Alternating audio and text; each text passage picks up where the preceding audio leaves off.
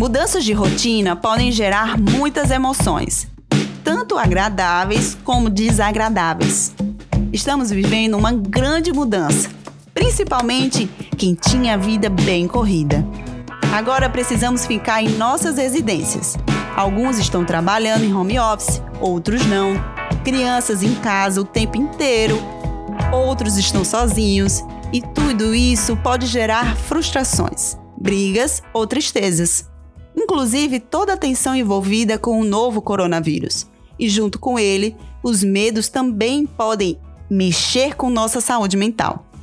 Nesse episódio, vou dar algumas dicas para cuidar melhor da sua saúde mental, buscando alternativas práticas para evitar conflitos mentais. Eu sou Sara Cordeiro, psicóloga com especialização em terapia cognitivo-comportamental. E esse é um dos episódios da série sobre os efeitos psicológicos consequentes do novo coronavírus.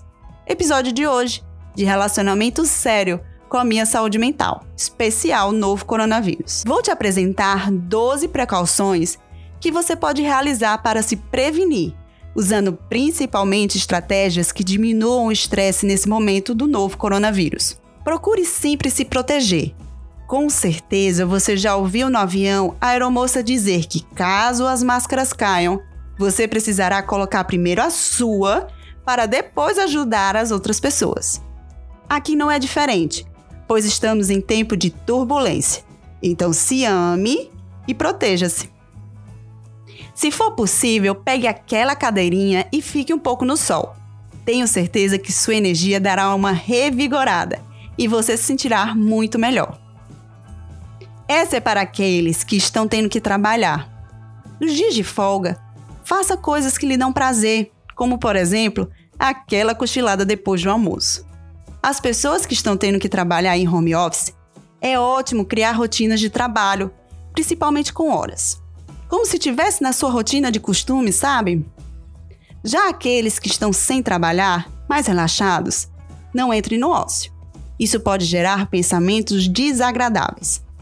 Procure cursos online, livros que podem estar até empoeirados ou projetos que estejam na gaveta. Pensar no futuro, quando tudo isso acabar, é de grande proveito nesse momento. Se você tiver criançada em casa, entre na brincadeira e busque por atividades prazerosas que fujam do tecnológico. Dia todo no celular não dá. Para relaxar, faça atividades que fujam à rotina diária, como assistir um bom filme ou fazer aquela comida gostosa. Crie uma lista de pendências que estão acumuladas em casa.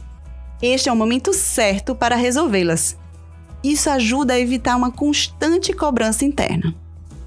Meditação é uma ótima ferramenta para amenizar a ansiedade.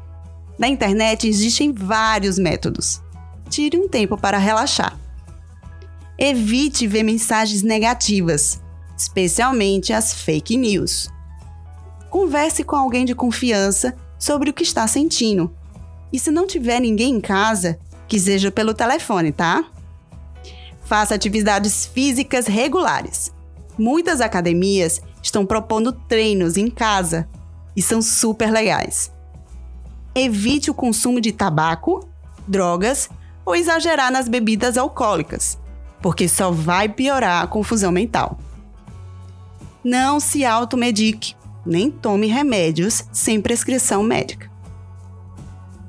Com essas dicas, pensamentos desagradáveis pode até vir, mas lembre-se que quanto mais atividades produtivas e estimulantes você realizar, menos tempo você dará lugar para o medo, a angústia, a ansiedade e a tristeza. E quando tudo isso acabar? Ah, vai passar sim. E você já pensou o que fazer e como estará? Quais mudanças vão acontecer?